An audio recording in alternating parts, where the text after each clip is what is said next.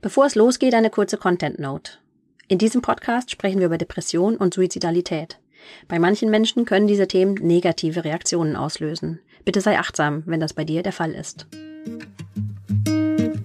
Der Amboss Podcast Medizin zum Hören. Heute mit einer Folge zum Thema unipolare Depression. Am Mikrofon ist für euch Britta Verlinden, Ärztin aus der Amboss Redaktion. Depressionen gehören zu den häufigsten und hinsichtlich ihrer Schwere wohl am meisten unterschätzten Erkrankungen. Etwa jede zehnte Frau und jeder zwanzigste Mann in Deutschland sind davon betroffen. Insgesamt erkranken im Laufe eines Jahres etwa acht Prozent der deutschen Bevölkerung. Im Jahr 2021 verstarben in Deutschland mehr als 9000 Menschen durch Suizid. Das sind mehr als im Verkehr, durch Drogen und durch AIDS zu Tode kommen. Rund 90 Prozent der Suizide erfolgen vor dem Hintergrund einer psychiatrischen Erkrankung. Am häufigsten ist das eine unzureichend behandelte Depression was wir als ärztliches Personal dazu beitragen können, um das zu ändern und welche Empfehlungen die aktuelle nationale Versorgungsleitlinie diesbezüglich bereithält, darüber spreche ich heute mit Professor Ulrich Hegel, dem Vorsitzenden der Deutschen Stiftung Depressionshilfe. Professor Hegel ist Psychiater mit über 30 Jahren Erfahrung in der Versorgung psychisch kranker Menschen und manchen vielleicht auch als Experte aus dem NDR-Podcast Raus aus der Depression mit Harald Schmidt bekannt. Herzlich willkommen, Professor Hegel. Hallo, freue mich da zu sein. Professor Hegel, warum ist die unipolare Depression, obwohl über ihre Häufigkeit längst auch die Laienpresse immer wieder berichtet, weiterhin unterdiagnostiziert? Und was muss sich ändern, damit sich die Versorgungslage der Betroffenen verbessert? Da hat sich viel ge getan in den letzten Jahren. Die Zahl der Diagnosen hat ja deutlich zugenommen. Bei Frühberentungen oder bei Krankschreibungen wird die Diagnose Depression viel, viel häufiger genannt, obwohl wir nicht mehr Erkrankte haben. Also es ist tatsächlich so, dass häufiger eine Depression auch erkannt und auch korrekt benannt wird. Aber immer noch gibt es da große Defizite und es liegt schon mal allein an der Erkrankung selbst, dass die Betroffenen erschöpft sind. Die Hoffnungslosigkeit ist ja eingebaut in die Depression. Das Gefühl, mir kann sowieso keiner helfen und ich bin selber schuld, Schuldgefühle, Scham, auch das Stigma äh, spielt eine Rolle. Das sind wichtige Gründe für die Defizite in der Diagnostik und in der Behandlung. Aber ich denke auch, äh, wir haben die großen Versorgungsengpässe auch, wenn jemand mit einer schweren Depression oft Schwierigkeiten hat, äh, innerhalb weniger Tage einen Facharzttermin zu bekommen, äh, ist es bei dieser oft auch lebensgefährlichen Erkrankung keineswegs optimal. Und bei Psychotherapie, das sind ja die Wartezeiten bekannt, dass die relativ lang sind. Eine erste Anlaufstelle für Betroffene kann ja die hausärztliche Praxis sein oder ist es oft.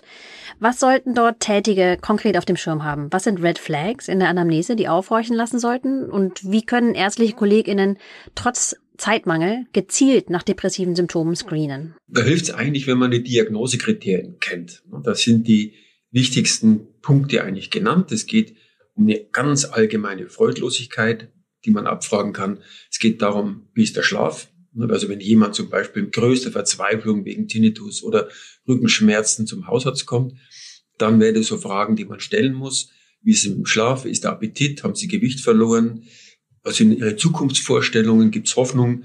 Oder ist die Verzweiflung ganz tief? Gibt es finstere Gedanken? Diese Frage muss man auch im Grunde schon vorbereitet irgendwo haben. Denn wenn man nicht weiß, wie man da fragen soll, fällt es einem oft sehr schwer, diesen Übergang zu diesem sehr belastenden Thema Sozialität zu finden. Empfehlenswert ist da immer vom, vom eigenen Leben auch auszugehen und sagen, also auf mich machen Sie einen ganz verzweifelten Eindruck, ich mache mir große Sorgen um Sie. Haben Sie denn finstere Gedanken? Haben Sie vielleicht mal daran gedacht, sich was anzutun?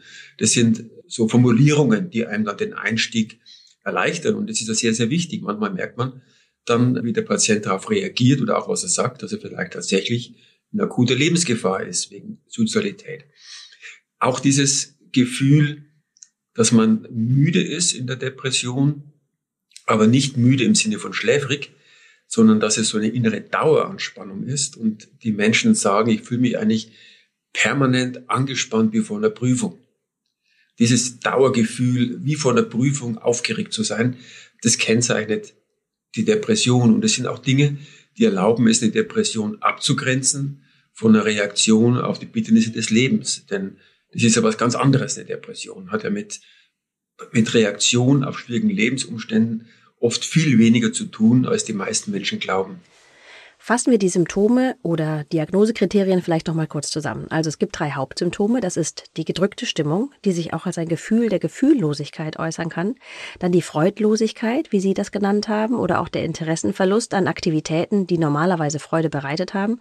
Und der verminderte Antrieb oder die gesteigerte Ermüdbarkeit. Das sind also die drei Hauptsymptome, von denen mindestens zwei erfüllt sein müssen, und zwar über mindestens zwei Wochen. Dazu kommt eine ganze Reihe von Zusatzsymptomen. Sie haben schon genannt die Suizidalität. Nervosität, die psychomotorische Agitiertheit, also was sie wie die Nervosität vor einer Prüfung beschrieben haben, Schlafstörungen jeder Art sowie Appetitverlust oder auch gesteigerter Appetit und hinzu kommen noch Konzentrationsstörungen, der Verlust von Selbstvertrauen oder Selbstwertgefühl oder auch ausgeprägte unangemessene Schuldgefühle, wie Sie die eingangs auch schon erwähnt hatten. Wie sich diese depressive Symptomatik am besten explorieren lässt, lässt sich auch bei uns im Amboss-Kapitel nachlesen.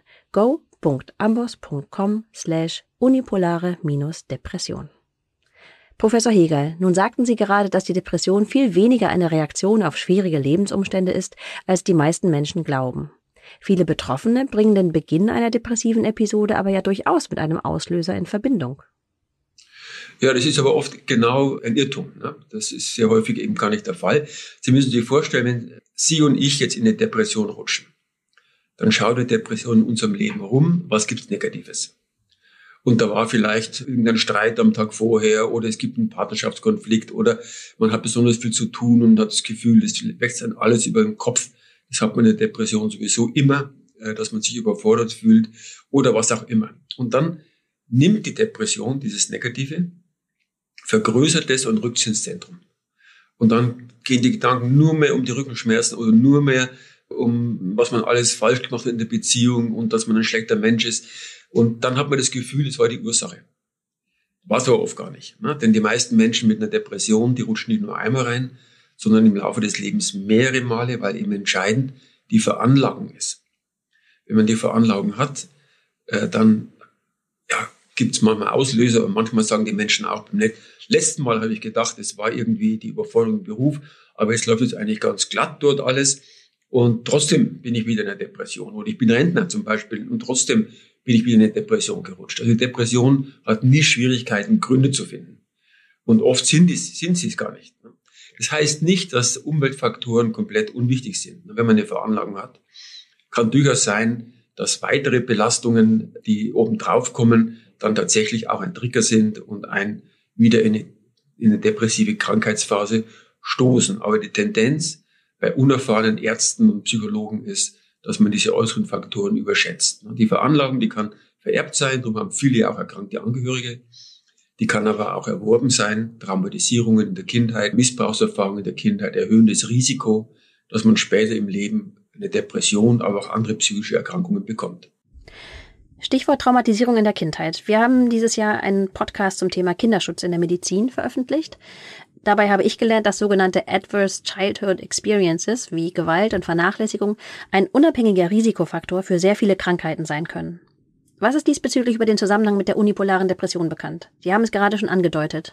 Und wie können wir heute erwachsene Betroffene dabei unterstützen, ihren eigenen Kindern ein Aufwachsen ohne Gewalt und Vernachlässigung zu ermöglichen? Spielt die Behandlung von Depressionen nach Ihrem Kenntnisstand dabei eine Rolle? Traumatisierung in der Kindheit, wie gesagt, können dazu führen, dass man eine Veranlagung mitbekommt für depressive Erkrankungen und damit ein höheres Risiko hat, im Laufe des Lebens reinzurutschen. Das ist bekannt und die Forschung auch relativ gut belegt. Und natürlich werden alle Eltern sich größte Mühe geben, solche Erfahrungen bei ihren Kindern zu vermeiden. Äh, die Depressionsbehandlung ist natürlich immer wichtig, dass wenn man zum Beispiel Kinder hat und erkrankt selber an einer Depression, dass man äh, diese Erkrankung möglichst optimal entsprechend der Behandlungsleitlinien behandelt und dann nicht so lange wartet, und, sondern sich Hilfe holt. Das ist natürlich jedem Menschen zu raten, so auch den Eltern. Aber dass jetzt zum Beispiel eine Depression eine Traumatisierung der Kinder darstellt, davon gehe ich jetzt nicht aus. Kommen wir dann vielleicht zurück in die hausärztliche Praxis. Ich habe einen Patienten vor mir sitzen, bei dem ich nun den Verdacht habe auf eine depressive Episode. Was kann ich ihm denn unmittelbar anbieten, wenn ich weiß, dass er, wie Sie schon gesagt haben, auf einen Termin bei einer Psychiaterin oder einem Psychotherapeuten voraussichtlich lange warten muss? Ja, die meisten Menschen, die ambulant behandelt werden wegen einer Depression, werden vom Hausarzt behandelt. Ne? Und sehr häufig erfolgreich mit Antidepressiva. Und das ist auch ein sehr, sehr guter und richtiger Weg. Also da ist es nicht ratsam, bei einer schweren Depression jetzt vielleicht mehrere Monate auf einen Psychotherapieplatz zu warten. Das wäre wirklich eine Fehlentscheidung, sondern da würde ich beginnen als Hausarzt mit einer guten Behandlung mit Antidepressiva. Wir haben auch die Möglichkeit heute äh, digitale Psychotherapie-ähnliche Programme anzubieten. Die DIGAS, digitale Gesundheitsanwendungen, einige kosten was, die, kann, die Kosten werden dann von der Kasse übernommen, die sind dann in dieser DIGA-Liste. Wir von der Stiftung Deutsche Depressionshilfe bieten hier kostenfrei das iFight Depression Tool an. Das ist auch ähnlich aufgebaut wie eine kognitive Verhaltenstherapie. Das ist so das Prinzip bei den meisten dieser digitalen Psychotherapie-ähnlichen Programme. Wir nennen es nicht Psychotherapie im engeren Sinne, wir nennen es Selbstmanagement, weil ich nicht denke, dass es tatsächlich ein Ersatz für eine konsequente Behandlung mit Medikamenten oder mit einer Face-to-Face-Psychotherapie darstellt. Ähm, aber diese Programme, die es da gibt in diesem Bereich, bei Meta-Analysen haben die eine ähnlich gute Wirksamkeit wie eine Face-to-Face-Psychotherapie. Also das ist etwas, was angeboten werden kann und äh, es haben sich auch viele Hausärzte bereits geschult, denn wir haben auch ein kostenfreies E-Learning-Tool mit CME-Punkten, das man auf unserer Seite der Stiftung findet, wo man sich vertraut machen kann mit diesem IFI Depression Tool. Denn der Zugang zu dem Tool, der erfolgt über Ärzte, Hausärzte, Fachärzte oder über psychologische Psychotherapeuten, das heißt über Berufsgruppen, die im Prinzip eine leitlinienkonforme Behandlung anbieten können. Also ein Hausarzt, der da Interesse hat, der müsste zunächst mal dieses E-Learning-Tool durcharbeiten, in ungefähr 70 Minuten. Da lernt man was auch über die Depression, aber auch über das IFI Depression Tool selber. Da gibt es eine kurze Multiple-Choice-Prüfung.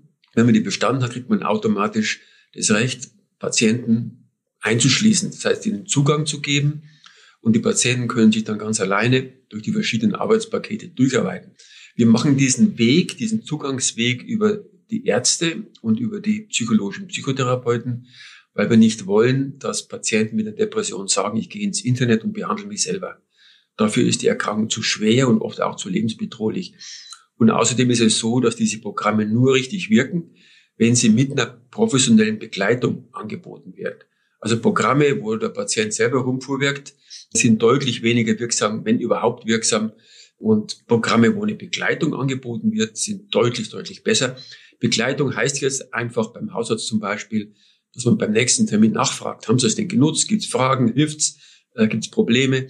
Das meint man damit. Und der Patient, wenn der zu Hause durch diese Arbeitspakete sich durcharbeitet, für den macht schon einen Unterschied, ob er weiß, möglicherweise beim nächsten Termin, da wird er gefragt, äh, denn das ist doch so, so hinter einem jemand steht und einem wohlwollend über die Schulter schaut, das hat dann einen anderen Effekt auch. Klar, eine Motivation. Ja, klar, in jedem Fall. Und auch die Compliance ist dann auch besser, dass man das auch wirklich macht. Aber das ist eine sehr gute Hilfe und ja, ergänzt die Möglichkeit, mit Medikamenten zu behandeln, auf der Ebene des Hausarztes, eben auch mit so einer Psychotherapie ähnlichen Unterstützung der Patienten. Ich habe gelesen zum Stichwort Begleitung. Es ist ja auch möglich, dass man als Patient oder Patientin anklickt, ja, ich möchte, dass meine Stimmungsverläufe beispielsweise auch an den Hausarzt oder die Hausärztin weitergeleitet werden. Der oder die kann sich die ja dann ansehen und nachfragen. Richtig, ne? das ist so, dass, dass da kein direkter Link jetzt zum Hausarzt ist. Das heißt, der Patient hat es nur für sich, aber er kann zum Beispiel die Schlafprotokolle oder er kann den Verlauf der Depression über die letzten Wochen und Monate, das kann er ausdrucken und mitbringen. Und man kann das dann auch gemeinsam besprechen. Wie schaut es denn aus? Wird es denn besser? wie hat sich der Schlaf entwickelt solche Dinge. Und gleichzeitig gibt es ja auch so Warnsignale, äh, so automatische Alarme sozusagen. Also wenn ein Patient oder eine Patientin beispielsweise beim Item Suizidalität einen hohen Wert ankreuzt oder insgesamt der Wert sehr hoch liegt, dann äh, kommt ja auch eine Warnung. Bitte wenden Sie sich jetzt an Ihren behandelnden Arzt oder Psychotherapeuten, richtig? Das ist richtig, ne? Wenn jemand hier bei Suizidalität einen höheren Wert angibt, dann wird er automatisch darum gebeten, sich möglichst schnell an seinen behandelnden Arzt oder Psychotherapeuten zu wenden. Wir haben jetzt über Behandlungsmöglichkeiten gesprochen für eine leichte bis mittelschwere depressive Episode. Können wir vielleicht nochmal zusammenfassen? Psychotherapie, Antidepressiva, DIGAS, also digitale Gesundheitsanwendungen. Johanneskraut haben wir noch nicht erwähnt. Aber sagen wir jetzt mal, wir haben einen wirklich schwerkranken Patienten vor uns sitzen, der möglicherweise suizidale Gedanken geäußert hat. Wie gehe ich jetzt vor? Wann ist eine akute stationäre Behandlung einzuleiten? An eine stationäre Einweisung sollte man immer denken, bei einer psychotischen Depression, einer wahnhaften Depression, die Themen in der Depression ist ja nicht, dass man verfolgt wird, sondern das ist das Thema Schuld, dass man schwerste Schuld auf sich geladen hat, das ist das Thema, dass irgendwelche körperlichen Beschwerden äh, massiv exazerbieren und man im Rollstuhl enden wird. Also hier völlig übertriebene gesundheitliche Ängste, auch Verarmungsängste, dass man ja komplett verarmt und die Familie erfriert und verhungert. Das sind so die Themen, die in der Depression in den Vordergrund rücken, eben sehr häufig auch Schuld. Und wenn da jemand eine wahnhafte Depression hat, ist es nicht nur ein extremer Leidensdruck, sondern eben auch eine extrem hohe Suizidgefährdung. Da ist fast immer eine stationäre Behandlung nötig. Da ist auch die Elektrokrampfbehandlung mit Abstand das wirksamste Verfahren äh, bei diesen wahnhaften Depressionen. Aber auch bei nicht wahnhaften Depressionen gibt es ja sehr viele Menschen mit extremer Suizidgefährdung. Und da ist dann halt immer eine stationäre Behandlung in der Psychiatrie das, was man veranlassen sollte. Auch manisch-depressive Erkrankungen sind oft ambulant relativ schwer zu handeln. Da muss man dann doch gerade in der Pharmakotherapie alle möglichen Einstellungen vornehmen. Denn je nachdem, in welchem Zustand der Patient gerade ist und ob es um die Akutbehandlung oder die Rückfallverhütung geht, gibt es ganz andere Behandlungen nach den Behandlungsleitlinien. Das ist ein bisschen komplizierter oft auch zu handeln. Gerade auch bei der Manie äh, ist ja dann die Krankheitseinsicht oft gegen Null und die Bereitschaft, äh, sich behandeln zu lassen, gering. Wenn es einem gelingt, solche Patienten dann in eine stationäre Behandlung zu bringen, ist das oft sehr, sehr wichtig. Auch bei Therapieresistenz, wenn es gar nicht besser wird man muss vielleicht kompliziertere Behandlungen machen, Medikamentenkombinationen, Lithiumaugmentation, Elektrokrampfbehandlung, das sind natürlich auch dann Situationen, wo eine stationäre Behandlung nötig ist, auch bei Komorbiditäten, wo man vielleicht große Sorgen hat, dass eine höher dosierte Behandlung mit Antidepressiva Probleme bereitet mit der Gerinnung, mit Blutbild, mit kardialen Problemen. Auch das sind manchmal Gründe. Zur Elektrokonvulsionstherapie, EKT und zur bipolaren Störung finden sich natürlich auch Inhalte in Amboss sowie auf unserem Blog. Wer sich da weiter informieren möchte, findet die Links zu den Kapiteln bzw. Artikeln und Interviews unten in den Show Notes. Was ja auch im stationären Setting stattfindet, ist die Schlafentzugstherapie, von der Sie in Ihrem Podcast oft sprechen. Könnten Sie darauf noch ein paar Worte verwenden, die zu erklären? Ja, das wird in manchen Depressionsstationen angeboten. In meiner Klinik haben wir das äh, bei vielen Patienten gemacht. Patienten kommen also rein, oft mit schweren Depressionen, oft auch behandlungsresistenten Depressionen. Und wenn man ihnen dann sagt, jetzt machen wir einen Schlafentzug, dann ist die erste Reaktion, um Gottes Willen, ich kann doch sowieso nicht schlafen, ich bin doch so erschöpft. Aber wenn man sie überreden kann, das auszuprobieren, dann machen viele, 60 Prozent etwa, äh, eine ganz erstaunliche Erfahrung, nämlich dass, wenn sie die zweite Nachthälfte wach bleiben und da unterhalten werden mit Videos und Spielen oder anderen Dingen, dass plötzlich in den Morgenstunden die Depression abfällt von ihnen, die jetzt vielleicht seit fünf, sechs Monaten besteht. Plötzlich fällt die ab, das Frühstück schmeckt wieder, sie können wieder lächeln, Hoffnung kommt zurück, äh, die Depression klingt ab. Das wäre natürlich ein wunderbares Behandlungsvorgehen, ist aber vorübergehend, denn wenn Sie in der darauffolgenden Nacht wieder schlafen, dann ist am nächsten Morgen die Depression meistens wieder zurück. Das ist sowieso etwas, was man oft sieht, dass am Morgen die Depression schwerer ausgeprägt ist als am Abend. Das nennt man Morgentief. Sieht man bei vielen Depressiven.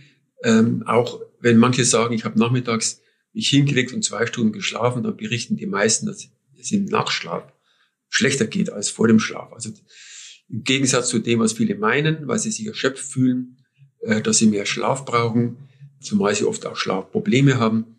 Das ist oft gar nicht richtig, sondern oft ist das Gegenteil der Fall.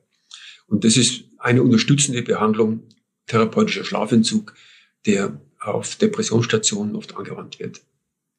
Kann man auch diagnostisch nutzen, äh, wenn man eben sieht, allein der Schlafentzug führt zu einem Durchbrechen dieses Depressionszustandes dann ist es auch für die Patienten hoffnungsvermittelnd und diagnosesichernd. Ja, der Schlaf, die Schlafhygiene, Schlafprotokolle haben Sie vorhin auch erwähnt. Ich glaube, das ist wirklich ein spannendes Thema und sehr relevant für unzählige Krankheiten, was auch vielen Fachkräften nicht so bewusst ist, glaube ich.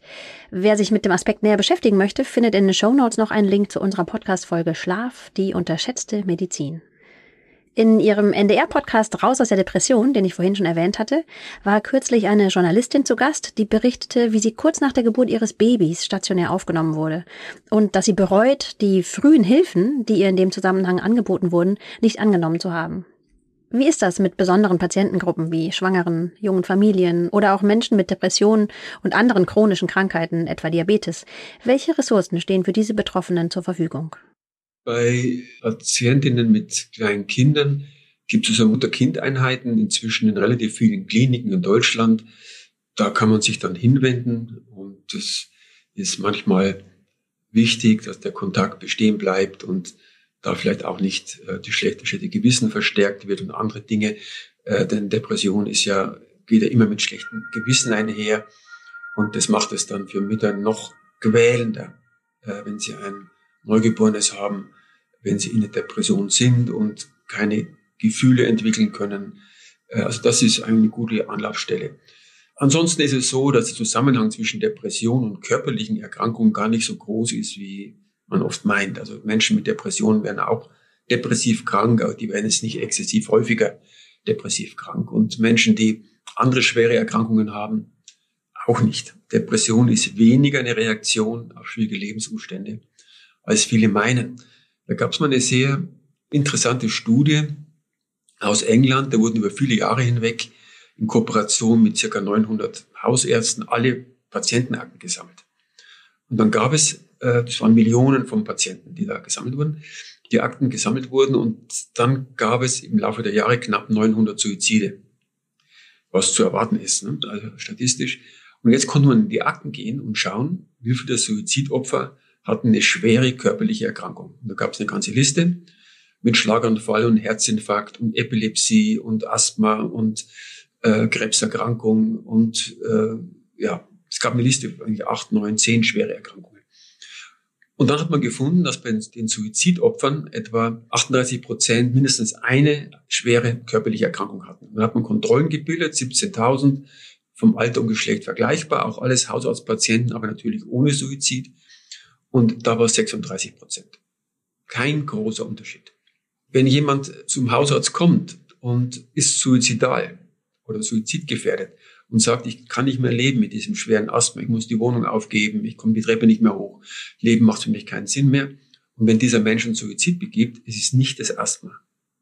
Oder wenn einer sagt, ich habe die Diagnose Krebs, damit kann ich nicht mehr leben und macht einen Suizidversuch, es ist nicht wegen dem Krebs. Also hier war es zum Beispiel so, dass von den Suizidopfern 3,4 Prozent die Diagnose Krebs hatten, laut der Akten. Ne? Und bei den Kontrollen war es 3,2. Ein bisschen niedriger, aber nicht viel.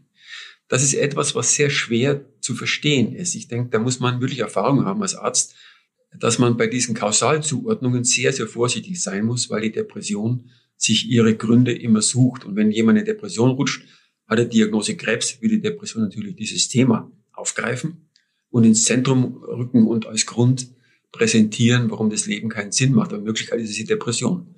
Ohne Depression sind ja Menschen äh, auch mit ganz schlimmen Erkrankungen ja oft immer noch in der Lage, Hoffnung zu empfinden, sich über Besuch zu freuen. Vielleicht schmeckt auch das Essen noch.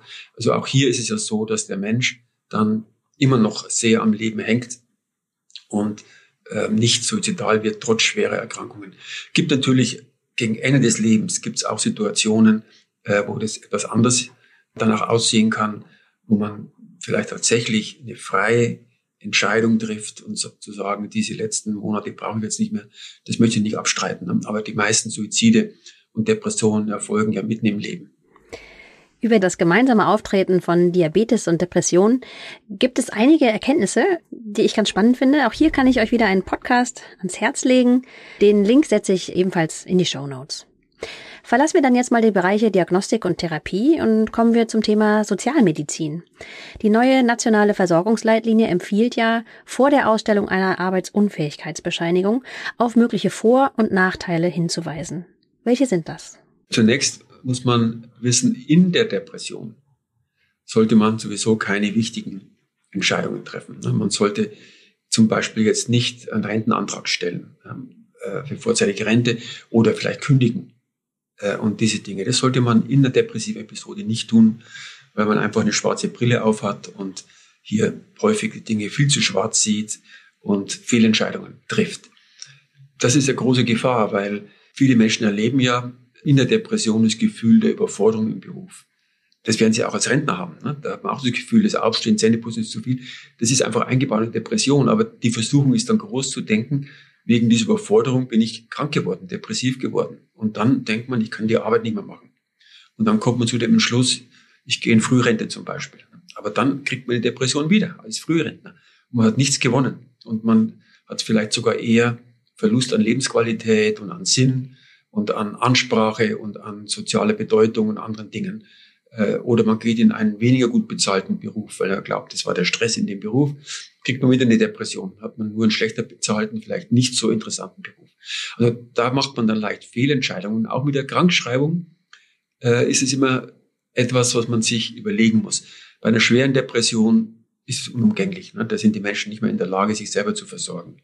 Äh, die können dann nicht im Beruf arbeiten. Aber bei leichten Depressionen, die übrigens auch schwere Erkrankungen sind, das muss man dazu sagen, ist, der Begriff ist irreführend, da hat man eine reduzierte Lebenserwartung, erhöhtes Suizidrisiko, hohen Leidensdruck, auch bei leichten depressiven Erkrankungen, das sind also keine leichten Erkrankungen.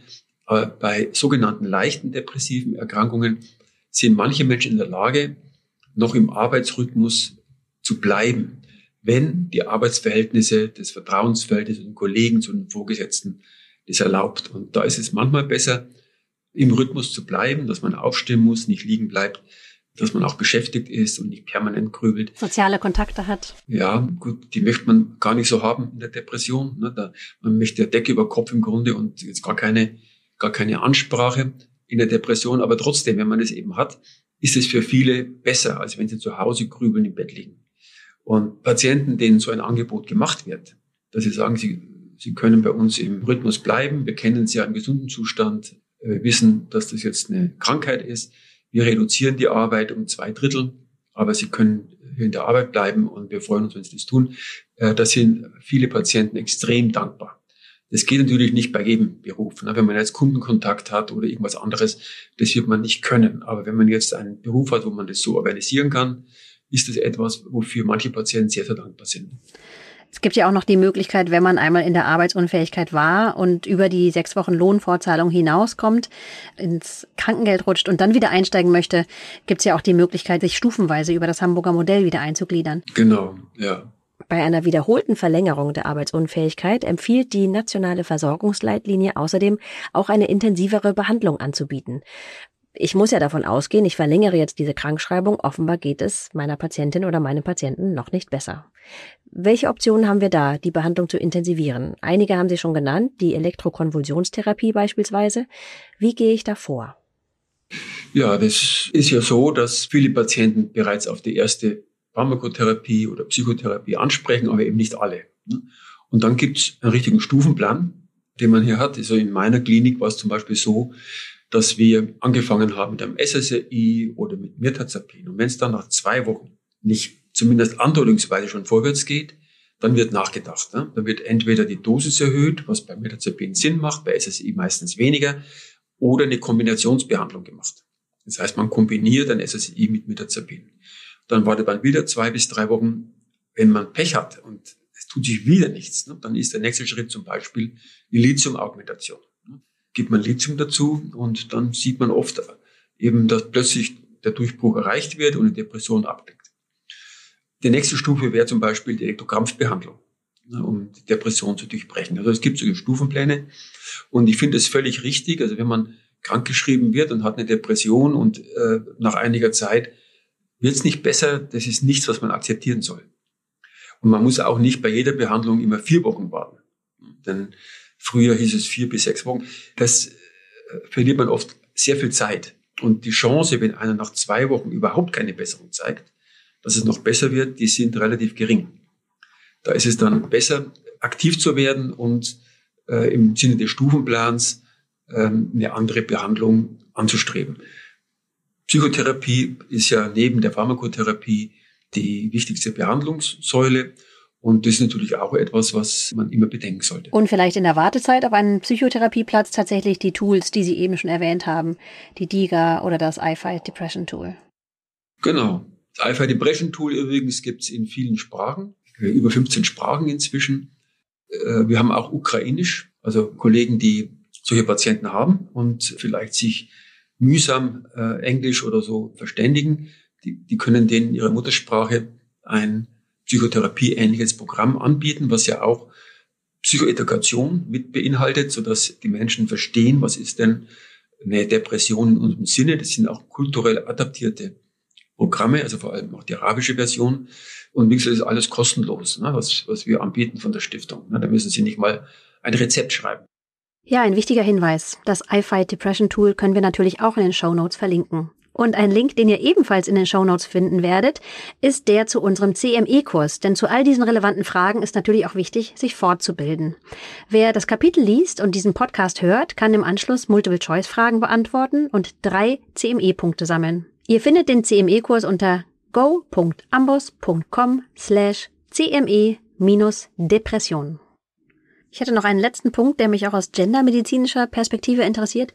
Die unipolare Depression ist ja ein Beispiel für ein Krankheitsbild, von dem Männer möglicherweise ebenso betroffen sind wie Frauen, aber sehr viel seltener eine Diagnose erhalten. Denn Männer machen den größten Anteil der Betroffenen aus, wenn es um vollzogenen Suizid geht. Ich glaube 75 Prozent jetzt bei der aktuellen Todesursachenstatistik in Deutschland. Und hinter einem Suizid steht ja sehr oft, wie ich eingangs bereits erwähnt habe, eine unzureichend behandelte Depression. Was können wir hier als ärztliches Personal noch beitragen, um Leben zu retten? Müsste man mit männlichen Patienten möglicherweise anders umgehen, anders sprechen? Was Sie sagen ist, äh, ist natürlich richtig, Frauen erkranken häufiger als Männer, erkranken auch wirklich häufiger. Ist nicht nur, dass es häufiger erkannt wird, sondern die erkranken häufiger an Depressionen, findet man in allen Kulturen. Und dieser Unterschied ist so ab der Pubertät richtig sichtbar. Wahrscheinlich haben Sie recht, aber dass zusätzlich zu diesem Geschlechtsunterschied Hinzu kommt, dass das Hilfesuchverhalten im Schnitt wahrscheinlich bei Frauen besser ist. So groß sind die Unterschiede wahrscheinlich gar nicht. Ne? Aber es ist immer noch so, vermute ich, dass Männer größere Schwierigkeiten haben, ihre Gefühle überhaupt richtig auszudrücken, also verbal zu verbalisieren, auch vielleicht dann wahrzunehmen. Das hängt ja oft zusammen. Wenn man keine Worte hat, kann man auch nicht richtig fühlen und wahrnehmen und auch vielleicht ein bisschen eine höhere Hürde haben, diese mit in Anführungsstrichen Schwäche assoziierte Erkrankung, Depression zu akzeptieren. Und das mag mit dazu beitragen, dass die Diagnose vielleicht bei Männern auch etwas seltener gestellt wird. Aber selbst wenn man das berücksichtigt, bleibt immer noch eine größere Erkrankungsrate bei Frauen. Das ist eigentlich Konsens in der Medizin. Die Tatsache, dass Männer häufiger versterben am Suizid, erscheint ja im Widerspruch zu stehen zu der Aussage, dass Depression eine der Hauptursachen ist. Es ist aber kein Widerspruch, denn Frauen machen häufiger Suizidversuche als Männer. Bloß sie wählen weniger tödliche Methoden und innerhalb der gleichen Methode ist die Ausführung weniger tödlich als bei Männern. Das erklärt den Unterschied. Also Frauen machen mehr Suizidversuche als Männer, am häufigsten junge Frauen, äh, aber Männer haben das höchste Suizidrisiko, vor allem alte Männer. Das geht im Alter nochmal ganz steil nach oben. Da sind die Handlungen einfach viel letaler bei den Männern als bei den Frauen. Ja, Sie hatten es ganz am Anfang schon mal angesprochen, dass man sich da durchaus auch eine Frage schon zurechtlegen sollte, wie man die Suizidalität abfragen möchte. Beispielsweise zu sagen, Sie machen auf mich einen sehr verzweifelten Eindruck. Haben Sie schon mal daran gedacht, sich etwas anzutun? Ja, die, genau, diese Exploration, das ist wichtig. Also wenn ich vor jemandem bin, den ich behandeln muss und ich mache mir Sorgen, weil, weil er eine Depression hat, dann muss man eigentlich immer nach Suizidalität fragen. Immer aktiv explorieren. Das ist im Grunde Pflicht, gilt auch für Hausärzte, so unangenehm das Thema ist. Da ist es wichtig, dass man bei diesem Gespräch gedanklich das in zwei Teile teilt. Der erste Teil, da geht es eigentlich nur darum, ein Gefühl dafür zu bekommen, wie hoch ist das Suizidrisiko bei diesen Menschen. Also sich völlig zurückhalten am Anfang mit irgendwelchen Hilfestellungen, Mut machen, irgend so. Es geht jetzt nur darum, ein Gefühl zu bekommen, so gut es geht, wie hoch ist das Suizidrisiko. Und das sind oft aberbale Dinge, die einem da Hinweise geben. Das ist im Grunde fast ein Bauchgefühl, um das es hier geht. Und dazu muss man eben den Einstieg wissen. Und dann muss man wissen, was kann man denn weiterfragen? Denn häufig sind ja gerade depressive wortkarg. Die erzählen fast nichts. Und wenn man da nicht aktiv exploriert, wird man nicht weit kommen. Man muss also dann fragen. Ich stelle die Frage immer, sind die schon mal kurz davor gestanden, sich was anzutun? Und das ist oft ganz erstaunlich, was man dann hört. Dann plötzlich erfährt man dann zu, zur großen Überraschung, der war schon mal auf einer Brücke gewesen vor zwei Wochen. Und ja, da wird man ganz anders reagieren natürlich. Also diese Frage stelle ich oft oder ähm, haben Sie Suizidversuche in der Vorgeschichte? Äh, haben Sie Vorbereitungen getroffen? Haben Sie denn sich überlegt, wie Sie es machen würden? Das sind alles ganz unangenehme Fragen, aber man muss diese Fragen stellen. Denn genau von diesem Gefühl, das Sie dann kriegen, wie hoch das Risiko ist, hängt ja davon ab, was Sie dann tun. Und was Sie dann tun, da gibt es eine ganze Palette an Möglichkeiten. Wenn Sie das Gefühl haben, okay, der hat zwar Suizidgedanken, die gibt es ja auch bei gesunden Menschen in schwierigen Lebenssituationen, aber er macht glaubhaft, dass er sich nichts antut, weil er das seinen Kindern nicht antun würde. Und warum auch immer, jedenfalls schüttelt es in einer Weise, dass man ihm glaubt. Und in dem Fall ist es dann mal ausreichend, kurzfristige Wiedereinbestellungen machen, eine Behandlung einleiten mit Antidepressiva und oder Psychotherapie. Vielleicht fragen, ob man Familienangehörige mit dazuziehen kann, man mal anrufen kann zu Hause, damit er dann nicht alleine ist, äh, so dass er jemand hat, der ihn vielleicht abholt ähm, und sicherstellt, dass er beim nächsten Termin dann auch wirklich kommt. Man kann sich auch bei Handschlag nochmal zusichern lassen, dass man sich nichts antut. Da geht es nicht um juristische Absicherung, sondern um eine persönliche Bindung. Ich mache mir immer noch große Sorgen um Sie, können Sie mir denn versprechen, dass Sie sich nichts antun, äh, bis wir uns wieder sehen in drei Tagen. Ähm, und dann kann man sehen, wie er reagiert. Ne? Und die Reaktion ist oft schon sehr informationshaltig. Wenn man merkt, er zögert, hier die Hand zu geben, ist das natürlich ein Warnsignal. Ne? Aber wenn er einschlägt, dann ist es auch wieder eine persönliche Bindung, die da vielleicht auch ihre Wirkung hat. Oder wenn das Risiko größer ist, dann wird man vielleicht sagen, ich möchte unbedingt, dass ein Facharzt mit Ihnen spricht. Ne? Und dann versucht man ihn vielleicht dahin zu lotsen. Oder man sagt, ähm, ich habe große Sorge um sie. Ich bestehe darauf, dass sie jetzt stationär sich behandeln lassen. Da werden viele sagen, nein, um Gottes Willen.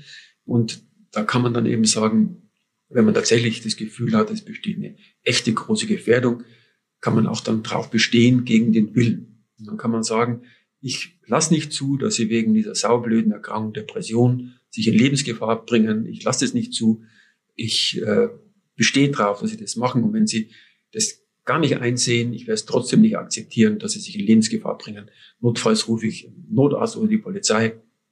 Sie müssen dahin. Da soll ein Facharzt drauf gucken und das beurteilen. Das ist ja natürlich etwas, was dann schon ja, eine Extremsituation ist. Das ist etwas bei akuter Selbst- oder Fremdgefährdung. Und dann wird der Mensch eben in eine psychiatrische Klinik gebracht und dann kommt eben auch ein Amtsarzt innerhalb meistens von 48 Stunden, 24 Stunden, der dann das Ganze nochmal prüft.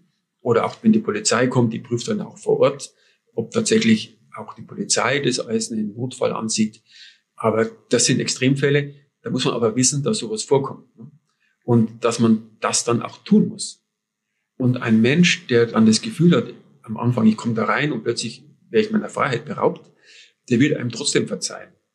Wenn er merkt, das hat dieser Arzt aus einem echten Verarmungsgefühl herausgemacht, ne? weil er, er hat äh, wirklich sich Sorgen gemacht und er wollte nicht haben, dass ich in Lebensgefahr bin.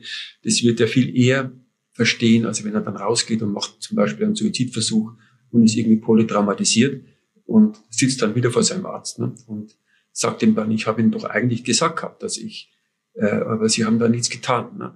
Also da, das muss man klar im Kopf haben, dass es bei akuter Selbst- oder Fremdgefährdung so ist, dass wir als Mitmenschen, gar nicht nur als Ärzte, die Pflicht haben zu helfen. Und das kann eben vorkommen. Aber da gibt es dazwischen, wie gesagt, eine ganze Palette an anderen Reaktionsmöglichkeiten, die man dann anpassen muss, je nachdem, wie das Ergebnis des ersten Teils des Gesprächs war. Ne? Der erste Teil, Bauchgefühl entwickeln, wie groß das Risiko. Zweiter Teil ist dann Hilfe anbieten. Ja, Wer das noch weiter vertiefen möchte, kann ins Amboss-Kapitel Suizidalität schauen. Das verlinke ich ebenfalls in den Show Notes. Professor Hegel, das war sehr informativ. Vielen herzlichen Dank. Dankeschön. Tschüss. Und bei euch zu Hause bedanke ich mich wie immer fürs Zuhören. Wer sich die wichtigsten Take-Home-Messages dieser Podcast-Folge noch einmal durchlesen möchte, findet eine Zusammenfassung bei uns im Blog go.ambos.com slash podcast im Blog. Auf den CME-Kurs habe ich bereits hingewiesen. Den findet ihr unter go.ambos.com slash cme-depression. Ich sage Tschüss, bis zum nächsten Mal. Den Amboss Blog findet ihr unter go.ambos.com slash blog. Alles zum Podcast und zur Amboss Wissensplattform findet ihr unter go.amboss.com/podcast.